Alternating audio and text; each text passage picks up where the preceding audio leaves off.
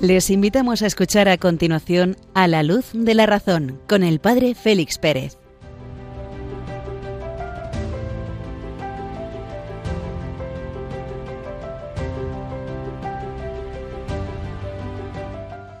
Muy buenas noches, queridos amigos de Radio María, fieles a la cita quincenal, fieles a la cita quincenal, encendemos nuestra pequeña lámpara de la razón, nos dejamos iluminar por la luz esplendorosa de la fe e iniciamos nuestro programa de esta noche a la luz de la razón. Os acompaña en los próximos minutos el Padre Félix Pérez, medianoche de este 28 de febrero de 2024 en la península Baleares, Ceuta y Melilla, una hora menos en las Islas Canarias. Proseguimos en el itinerario cuaresmal, itinerario que nos va haciendo purificar nuestra inteligencia, nuestra voluntad, nuestra conciencia, nuestra libertad. La luz de la razón es la que nos guía con los destellos de la verdad que vamos descubriendo en el caminar de la vida y nos tenemos que dejar iluminar por el esplendor de la fe. El domingo pasado en la Santa Misa veíamos el rostro resplandeciente del Señor, sus vestiduras más blancas que la nieve, que ningún batanero del mundo podía dejar. Ese esplendor es la verdad de la fe. Este es mi Hijo, el amado, mi predilecto. Y aquellos pobres discípulos, aquellos tres invitados a semejante espectáculo, cayeron con el rostro a tierra, no podían contemplar con la visión natural, con la luz de la inteligencia y de los sentidos, el esplendor de la fe. Dejémonos durante esta cuaresma purificar nuestra mirada, purificar nuestra inteligencia con esa luz superior que nos viene de la fe. Es mi Hijo el amado, escuchadle. Nos adentramos ya en los contenidos del programa de esta noche.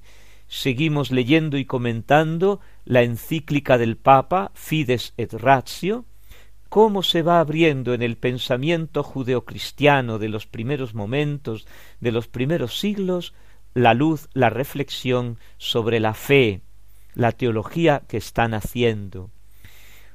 En los vericuetos de la persona humana que vamos analizando, acabamos de encontrarnos con la libertad y concluiremos el programa de vuelta a Descartes para ver cómo él quiere construir un edificio nuevo, prurito este que nos vamos a encontrar en numerosos filósofos de la modernidad. Todo lo que había hasta ahora, todo lo construido hasta ahora, sirve para poco y podemos encontrar en muchos filósofos de la modernidad, conmigo nace algo nuevo. Venga, unos momentos musicales y nos ponemos a leer la encíclica Fides et Ratio de San Juan Pablo II.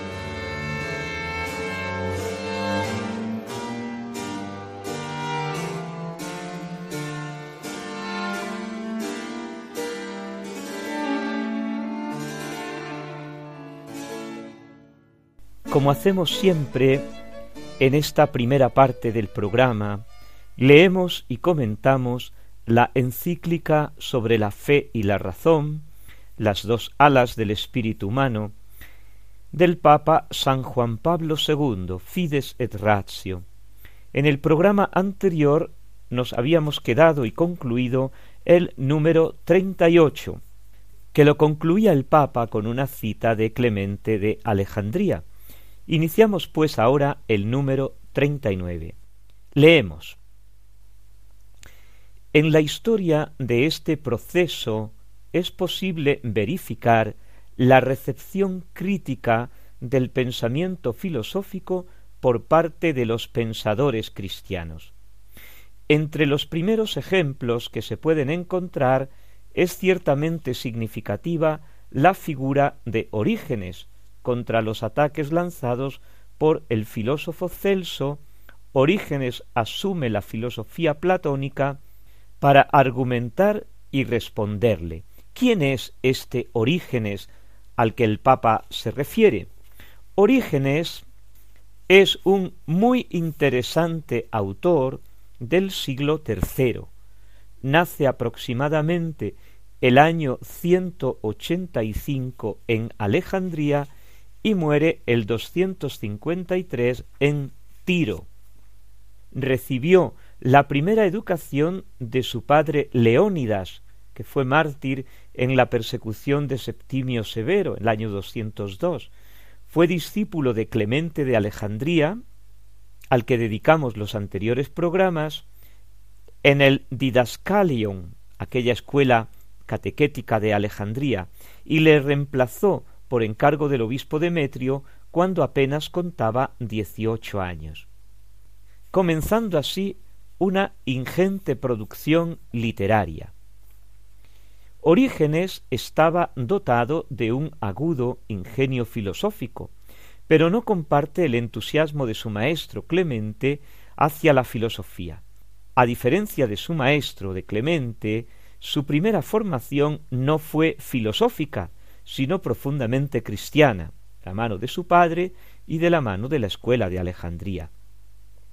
Si estudió filosofía fue más tarde obligado por las necesidades de la enseñanza, con el mismo propósito con que se informó sobre las doctrinas de los herejes y los sistemas gnósticos, pero nunca llegó a considerarla como un tercer testamento, aunque reconoce la legitimidad y la utilidad del estudio de las artes liberales y de la filosofía para la interpretación de la Sagrada Escritura. Tenemos un testimonio de Porfirio que, que podemos decir que es un poco tendencioso. Dice así, leía asiduamente a Platón, a Numenio, a Longino, a Nicómaco, conversaba con hombres instruidos en las doctrinas platónicas, se servía de libros de Queremón el estoico y de Cornuto, por medio de ellos conoció el método alegórico de los misterios de los griegos y lo adoptó después a las escrituras de los judíos. Esto dice Porfirio. Lo cierto y verdad es que estudió y utilizó la filosofía griega no como una disciplina principal, sino subsidiaria, o como él dice, colaboradora. Menos optimista que su maestro, consideraba que si bien pueden encontrarse en la filosofía algunas verdades aprovechables, pero no hay en ella nada que no esté contaminado. Para Orígenes, la fuente por excelencia del saber, y a la que consagró sus mayores esfuerzos, es la Sagrada Escritura. La filosofía no es un fin, es un instrumento. No es difícil descubrir el influjo que tuvieron en sus especulaciones numerosos elementos procedentes del platonismo y del estoicismo, aunque él nunca se adhirió a ninguna escuela determinada, sino que procuró tomar de cada una con un criterio selectivo lo que más le convenía. Su discípulo, San Gregorio el Taumaturgo, escribe sobre él se guardaba bien de aplicarnos al estudio de un solo sistema, sino que pasaba revista a todos, no queriendo dejarnos ignorar ninguna parte de la ciencia helénica. Él iba delante, llevándonos por la mano en el camino que nosotros íbamos a continuación. Recogía para instrucción nuestra todo cuanto cada filósofo ha enseñado de verdadero y de útil, fijándose especialmente en las cosas que podían fomentar la piedad de los hombres. Acerca de estas cosas no quería que ninguno se adhiriera a ningún filósofo determinado, aunque fuese reputado como el más sabio de los hombres, sino sólo a Dios y a sus profetas. Y con todos estos elementos, especialmente del pensamiento platónico, comienza a elaborar una primera forma de teología cristiana. En efecto, tanto el nombre mismo como la idea de teología en cuanto reflexión racional sobre Dios estaban ligados todavía hasta ese momento a su origen griego. Y es que estamos asistiendo al nacimiento de la teología como una ciencia nueva, el discurso, la reflexión sobre Dios, precisamente en esta escuela catequética de Alejandría y los maestros que alrededor de ella van girando.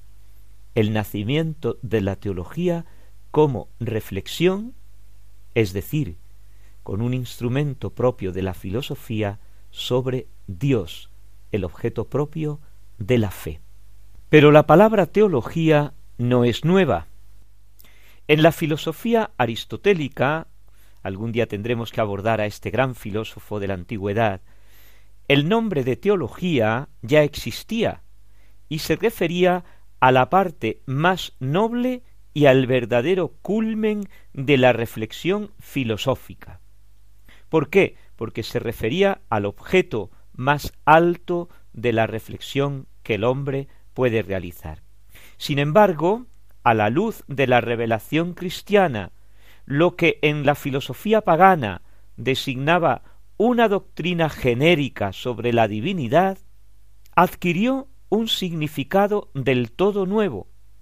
Hay que recordar, por ejemplo, el libro doce de la metafísica de Aristóteles, que hay que subrayar y subrayar porque es fundamentalísimo para entender una reflexión racional, humana, con la luz propia de la razón sobre el misterio de Dios, sobre la divinidad, pues lo tenemos en el libro doce de la metafísica. Sin embargo, la luz que nos viene de la fe, la luz que introduce la revelación cristiana, lo que anteriormente designaba una doctrina genérica sobre la divinidad, escribe el Papa en la encíclica, adquirió un significado del todo nuevo en cuanto definía la reflexión que el creyente realizaba para expresar la verdadera doctrina sobre Dios.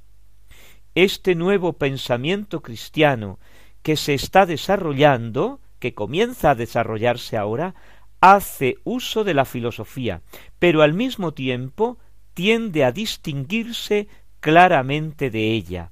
La historia nos va a mostrar cómo hasta el mismo pensamiento platónico, asumido en la teología, va a sufrir profundas transformaciones, en particular por lo que se refiere a los conceptos como la inmortalidad del alma, la divinización del hombre y el origen del mal.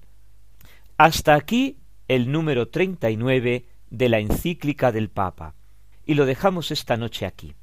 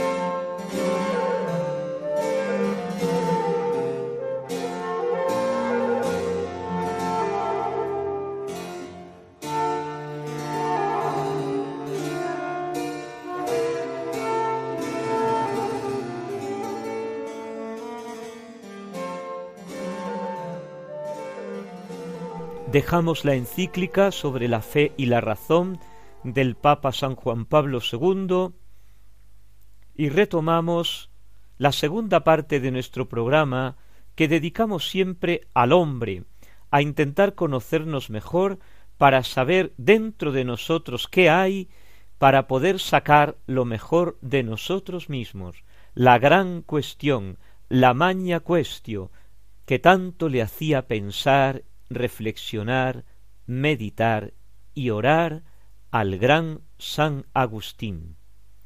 El conocimiento humano, el hombre dotado de inteligencia y de voluntad, que nos hemos detenido en analizar los días pasados, llegamos a una sorprendente conclusión, que el hombre es libre. Es más, el hombre es el único ser bajo la luna que es libre. El hombre es el único ser en la tierra que es libre. Y nos preguntamos, ¿qué es la libertad?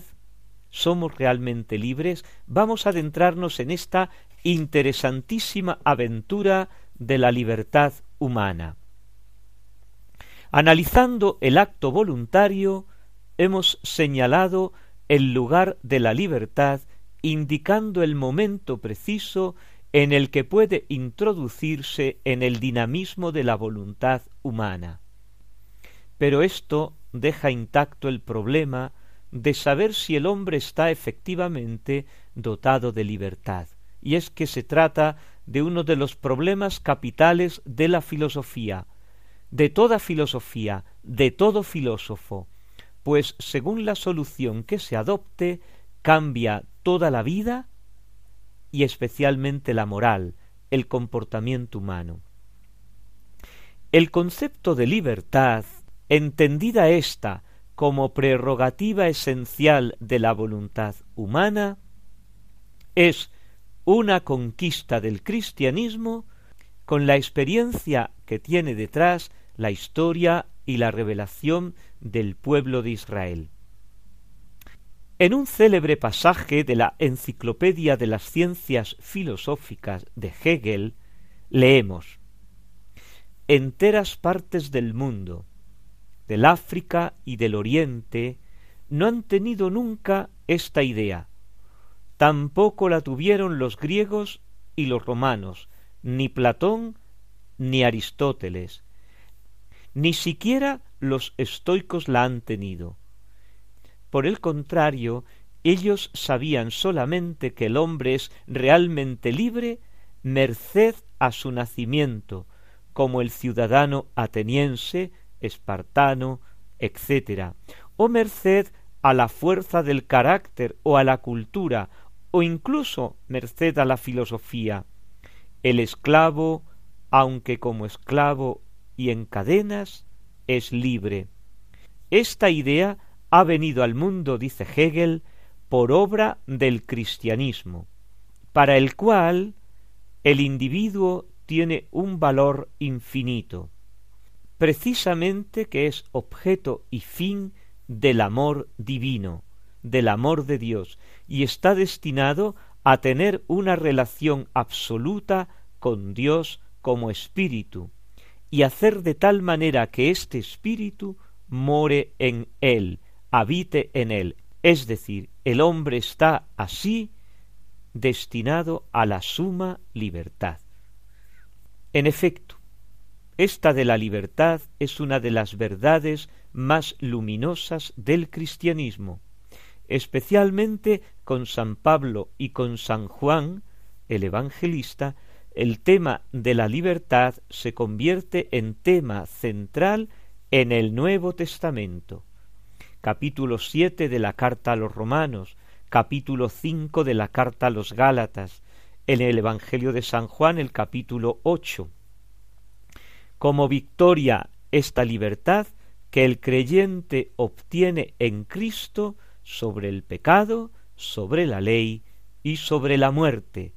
Y así, mientras en el mundo antiguo la libertad es un privilegio social y político, para San Pablo la esencia del hombre es justamente la libertad, no aquella que se realiza en el conocer, la teoría, la teoría, la contemplación, como enseñaban los filósofos griegos, sino aquella en la que se actúa, en la que se realiza el amor de Dios y el amor al prójimo.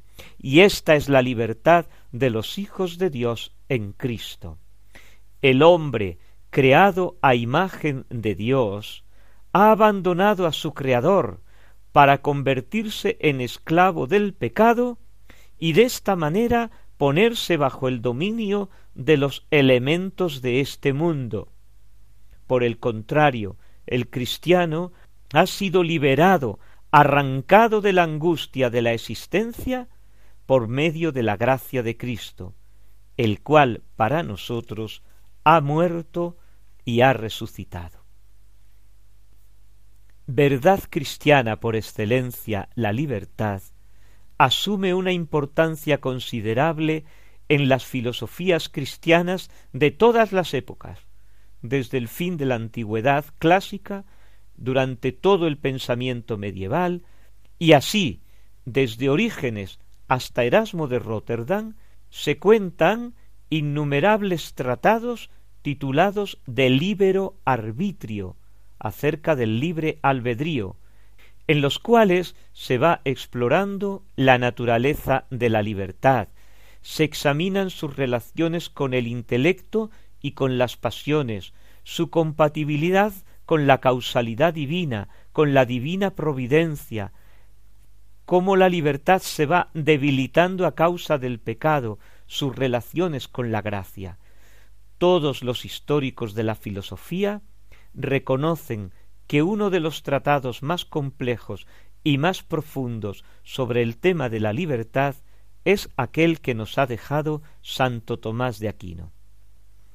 También tratando esta cuestión, él ha sabido obrar una síntesis genial entre el pensamiento antiguo de Aristóteles y la novedad del cristianismo, dando a las fórmulas aristotélicas que algo barruntaban ya un significado nuevo. Cornelio Fabro escribe En Santo Tomás las fórmulas aristotélica y cristiana de la libertad parecen caminar juntas, pero es en realidad la elección cristiana del fin existencial que toma el puesto en el centro de la conciencia.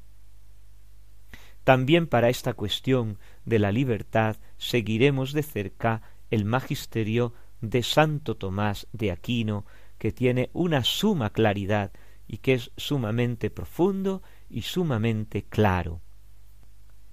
Cuando se discute de la libertad, lo primero que tenemos que intentar dilucidar, resolver, es si existe tal libertad. En el cumplimiento de las propias acciones, ¿el hombre es libre?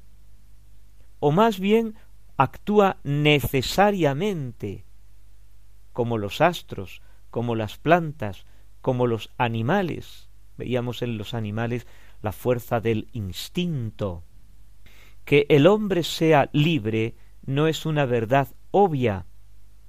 Y en efecto, no son pocos los pensadores que han negado la libertad, aduciendo razones de distinto tipo, por ejemplo, mitológicas. El destino, los astros, los demonios, teológicas, la omnipotencia de Dios. Si Dios es omnipotente, ¿Cómo va a ser libre el hombre? Fisiológicas, psicológicas, sociológicas, políticas. La negación de la libertad se llama determinismo.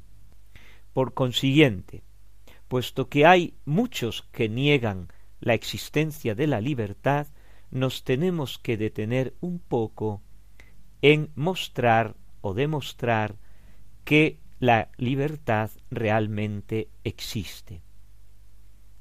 Para probar que el hombre es libre, Santo Tomás aduce varios argumentos ya en el siglo XIII. El primer argumento podríamos decir que es que el hombre es dueño de sí mismo. El hombre es señor de sí mismo, la voluntad señora de sus propios actos. En una cuestión sobre la verdad de veritate, la cuestión 22, escribe así el santo doctor común. En sus actos la voluntad está indeterminada, es decir, libre, porque frente a cualquier objeto ella puede realizar su obrar, cuando lo quiera, o puede no obrar. Puede salir de sí misma esa voluntad, o puede quedarse dentro. Esta capacidad no la encontramos en los demás seres naturales. Los cuerpos pesados caen siempre hacia el centro de la tierra, si no hay ningún obstáculo que se lo impida. Las cosas inanimadas no se mueven por sí mismas, sino que son movidas por otros agentes, de donde no existe en ellos poder alguno para moverse o no moverse. Por el contrario, los seres animados se mueven a sí mismos. Los animados de alma sensitiva se mueven por el instinto natural. Los animados de alma intelectiva se mueven por su propia acción, que es la voluntad, la capacidad de moverse o no moverse, es decir, de determinarse actuar o no actuar. Así se expresaba el santo al considerar que el hombre es dueño, señor, de sus propios actos. Otra razón que aduce es las consecuencias absurdas que tendríamos si el hombre no fuese libre, porque en la sociedad existen tantas instituciones y tantos comportamientos que tienen como presupuesto la libertad. En otra cuestión sobre el mal, estas cuestiones sobre el mal son sumamente interesantísimas y en los tiempos del santo doctor tenían mucha trascendencia porque precisamente lo veíamos justo en los programas anteriores, Santo Domingo de Guzmán funda sus frailes predicadores para combatir el error de los cátaros, de los albigenses, quienes veían en el mal una fuerza positiva. Escribe Santo Tomás en su cuestión sobre el mal. Esta opinión, aquella que niega la libertad, es extraña a la filosofía, porque no sólo es contraria a la fe, sino que desbarata todos los principios de la filosofía moral. En efecto, si nos movemos a actuar necesariamente, se suprime la deliberación, la exhortación, el mandato, el precepto, la alabanza, la reprensión, que son cosas por las cuales existe la filosofía moral. Estas opiniones, que destruyen los principios de cualquier parte de la filosofía, se dicen posiciones extrañas, como la afirmación de que nada se mueve, la cual destruiría los fundamentos de las ciencias naturales. Contra los que afirman que las acciones humanas son determinadas por los astros, tengamos presente que en aquel momento había filosofías musulmanas que se regían por estos principios, Santo Tomás en la Suma contra Gentiles, otro escrito interesantísimo, donde precisamente dota a sus frailes de unas notas, de unos apuntes, de unos temas para la predicación en medio de los judíos y de los musulmanes, escribe así. A ningún ser se le ha dado en vano ninguna facultad. El hombre posee la facultad de juzgar y de reflexionar sobre todo cuanto puede obrar, sea en el uso de las cosas exteriores como en las de las cosas interiores, aceptarlas o rechazarlas, y lo cual sería inútil si nuestro querer estuviera causado por los astros y no fuese una facultad propia nuestra. No es posible, pues, que los astros sean causa de nuestra elección voluntaria. Y finalmente, la última de las razones que alude Santo Tomás para mostrar la existencia de la libertad es la desproporción que hay entre el objeto propio de la voluntad, el bien absoluto, y los bienes particulares, que son los que nos encontramos en esta vida y que no nos encontramos en esta vida bien absoluto alguno. Por lo tanto, nuestra voluntad carece de determinación inmediata hacia ese bien absoluto. En la suma teológica, aquella que consideramos la obra cumbre de Santo Tomás, la segunda parte, cuando trata de los actos del hombre que le deben conducir hasta el fin para el que ha sido creado, es decir, los actos humanos, se pregunta en la cuestión trece sobre la elección como acto de la voluntad acerca de lo que es necesario, conveniente para el fin. Y termina el último punto, el último artículo de esta cuestión, preguntándose si el hombre elige por necesidad o libremente. Responde así el doctor común. El hombre no elige con necesidad, por necesidad, precisamente porque lo que es posible que no exista, no es necesario que exista. Pero la razón de que es posible elegir y no elegir puede apreciarse por la doble potestad que el hombre tiene, porque el hombre puede querer y no querer, obrar y no obrar, y puede también querer esto o aquello, hacer esto o lo otro. Y la explicación de todo esto está en la naturaleza misma de la razón, pues la voluntad puede tender hacia cuanto la razón puede aprehender como bueno. Ahora bien, la razón puede aprehender, puede captar como bueno, como bien, no sólo el querer y el obrar, sino también el no querer y el no obrar. Y además, en todos los bienes particulares, puede considerar la razón de algún bien o el defecto de algún bien que tiene razón de mal. Según esto, puede aprehender cualquiera de estos bienes como elegible o como rechazable, según sea captado como bien o como mal. En cambio, respecto al bien perfecto que es la bienaventuranza, la razón no puede aprehenderla bajo razón de mal o bajo razón de defecto, bajo razón de mal o de algún defecto. Y por eso el hombre quiere la bienaventuranza, la felicidad, necesariamente, y no puede querer el no ser feliz. Ahora bien, como la elección no trata del fin, el fin se nos impone que es la bienaventuranza, el fin perfecto, sino de los otros bienes particulares, el hombre elige libremente y no por necesidad entre aquellos bienes particulares que son medio para alcanzar el fin último. Hasta aquí el santo doctor. Y con ello concluimos los motivos, las razones que nos muestran la existencia de la libertad unos momentos musicales.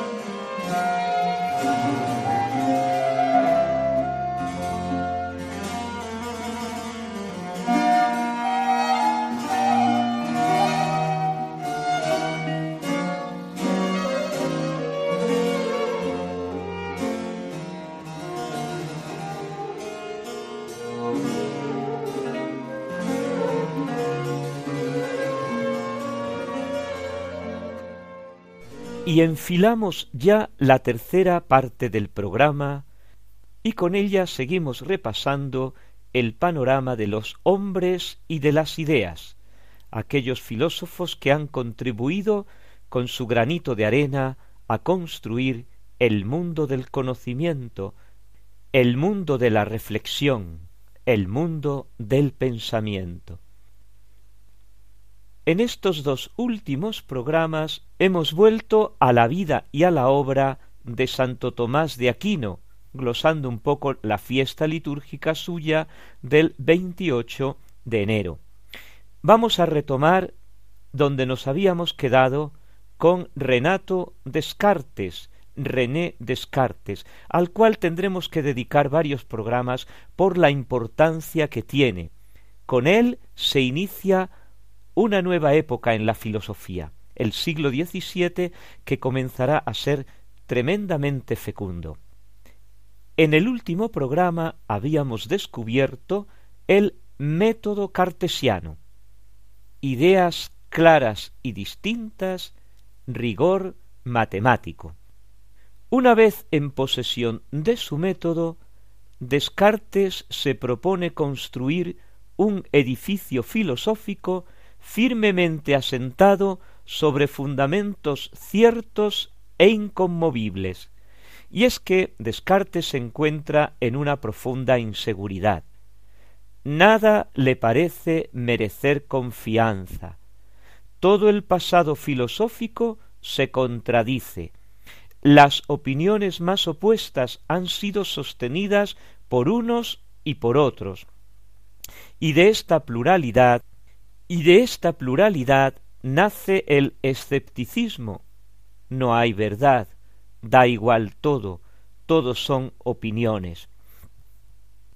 Un poco también como el panorama actual en muchos espíritus que se encuentran a la deriva, que se encuentran desamparados, que ante tantos problemas, dificultades y catástrofes dicen pero ¿qué hay de definitivo? Un poco así como en nuestro mundo. El desengaño de Descartes venía ya de la filosofía escolástica que había estudiado en el colegio de los jesuitas de la Fleche, pero se fue acrecentando durante toda su vida. En 1637 escribe él Nada diré de la filosofía, sino que, viendo que ha sido cultivada por los más excelentes ingenios que han vivido desde hace muchos siglos y que sin embargo no se encuentra todavía en ella ninguna cosa de la cual no se dispute, y que por consiguiente no sea dudosa. No tenía yo bastante presunción para esperar encontrar allí nada mejor que los otros.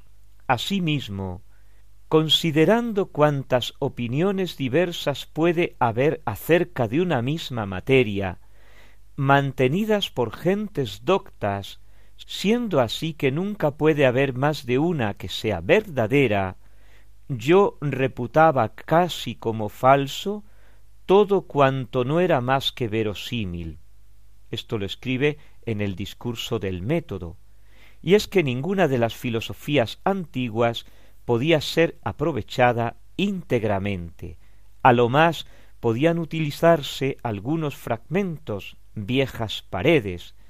Por eso le pareció preferible prescindir de todas y emprender por su cuenta la gigantesca labor de regalar al mundo una filosofía, como se expresaba el padre Ceferino González. Este es un curioso fraile dominico del siglo XIX que compone la primera historia de la filosofía en lengua española y que llegó a ser arzobispo de Toledo y que cuentan de él que era sumamente despistado.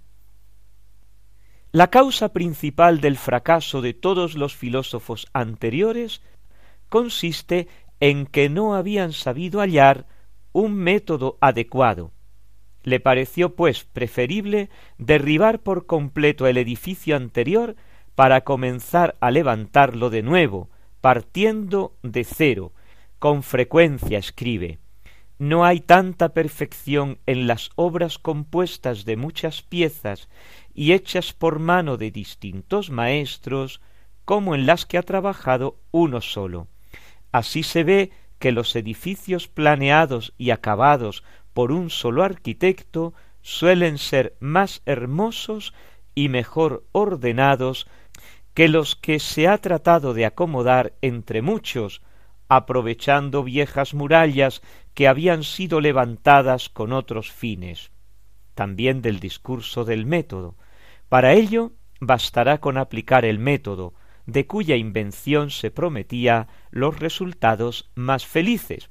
Descartes no se propuso redactar una enciclopedia filosófica completa que abarcara todos los conocimientos, todos los saberes, todas las áreas, todos los problemas, lo cual le parecía imposible y sobre todo inútil, sino ante todo, y este era su propósito, disciplinar la inteligencia para disponerla a la investigación de la verdad en cualquier materia, para filosofar, para reflexionar, para pensar, no es necesario estar dotado de una inteligencia genial, basta con un ingenio corriente, una bona mens, decía él, el cual, con ayuda de un buen método, puede dar mejores resultados que los mayores talentos.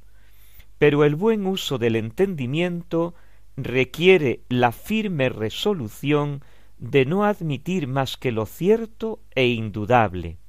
Para ello hay que mantenerse dentro del campo accesible a las fuerzas humanas y abstenerse de cuestiones que rebasan nuestra capacidad. Hay que eliminar implacablemente todo conocimiento incierto o sujeto a controversia y todo cuanto pueda enturbiar la claridad de la visión intelectiva. Descartes aspira ante todo a la sencillez y a la claridad, prescindiendo de cuestiones inútiles y de problemas insolubles. Sencillez y claridad es una de las características de su filosofía. Y por eso tuvo tanto éxito, por la sencillez y por la claridad. Lo mismo va a ocurrir con los filósofos ingleses del empirismo que vendrán después y que ya dimos un repaso hace tiempo en nuestro programa. En lugar de lo que parece proponer el título en el discurso del método, apenas esboza ligeramente unas reglas de su método. Lo que hace es proponerse a sí mismo como modelo, viene a ser como una autobiografía en tono un poco pedante y a veces un poquitín impertinente, hablando siempre en primera persona.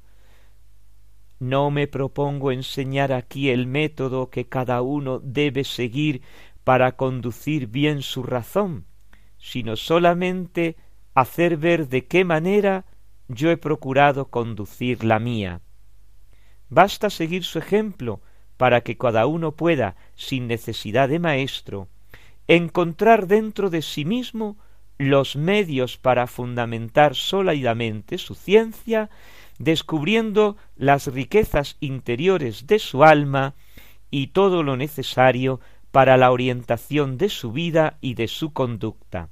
Sigue escribiendo él.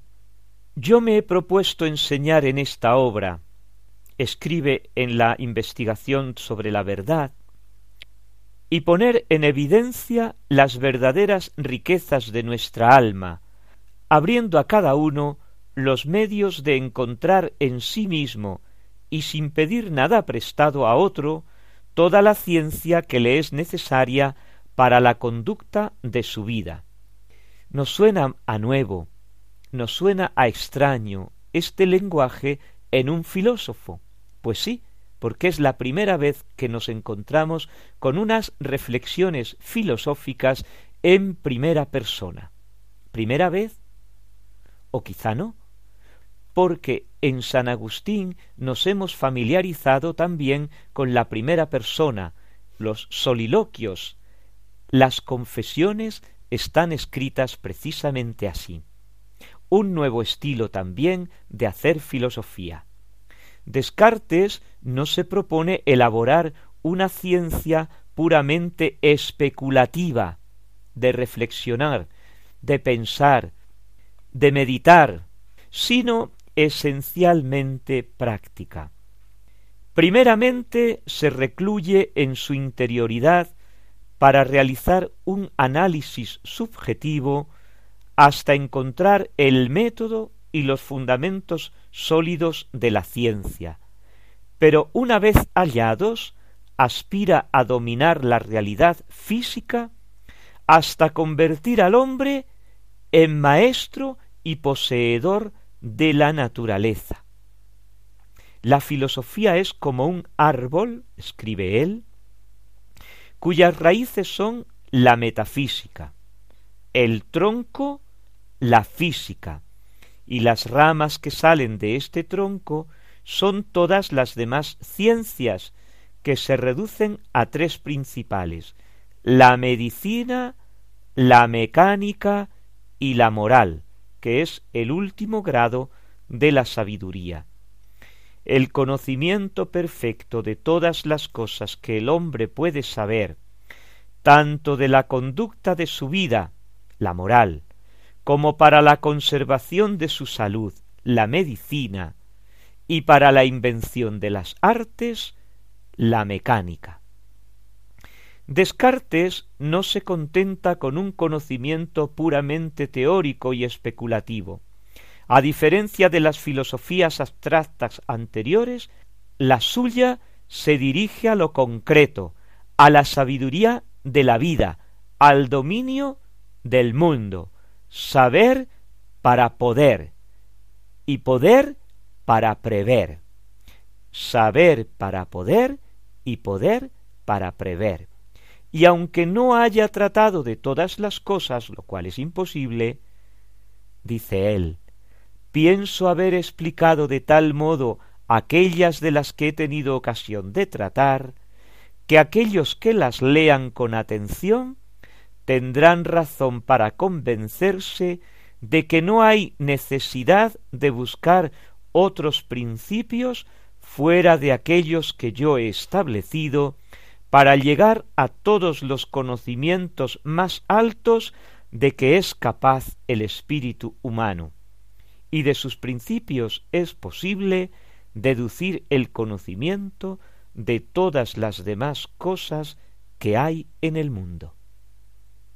Interesante este propósito de Descartes, después de haber encontrado su método, abordar todos los conocimientos, con honestidad, con simplicidad y con un poquito de humildad también.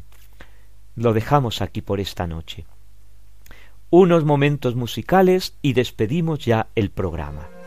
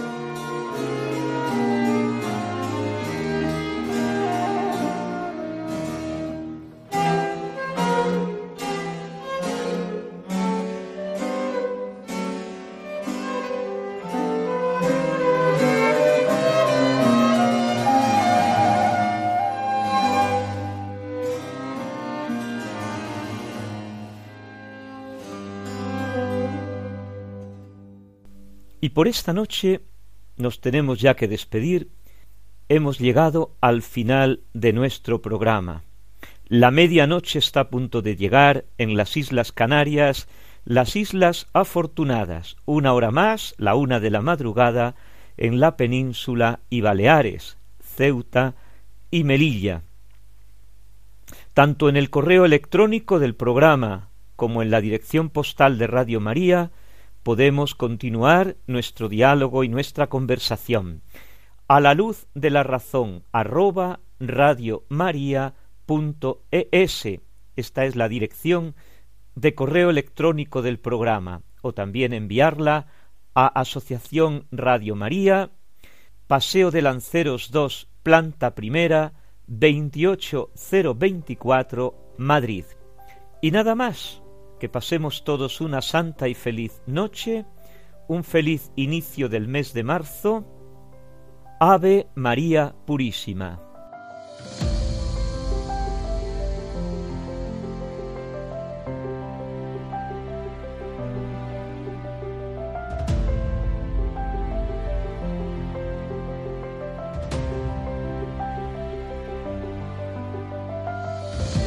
Han escuchado en Radio María a la luz de la razón con el Padre Félix Pérez.